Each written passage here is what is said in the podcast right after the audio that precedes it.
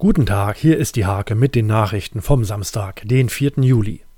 Mandy Teschke hat sich bei einem Unfall vor sechs Monaten schwere Verletzungen zugezogen. Mit starkem Willen und Hilfe von außen erkämpft sie sich ihre Mobilität zurück.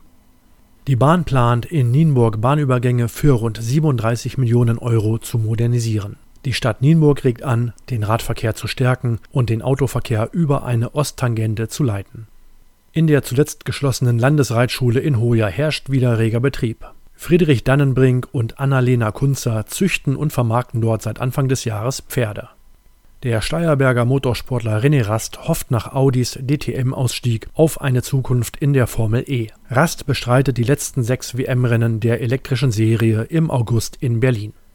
Die Kreisliga-Fußballer des SV Husum erhalten zur neuen Saison einen neuen Trainer. Der bisherige Spielertrainer Otto Kopzas wird nach eineinhalb Jahren alleiniger Amtszeit künftig pausieren.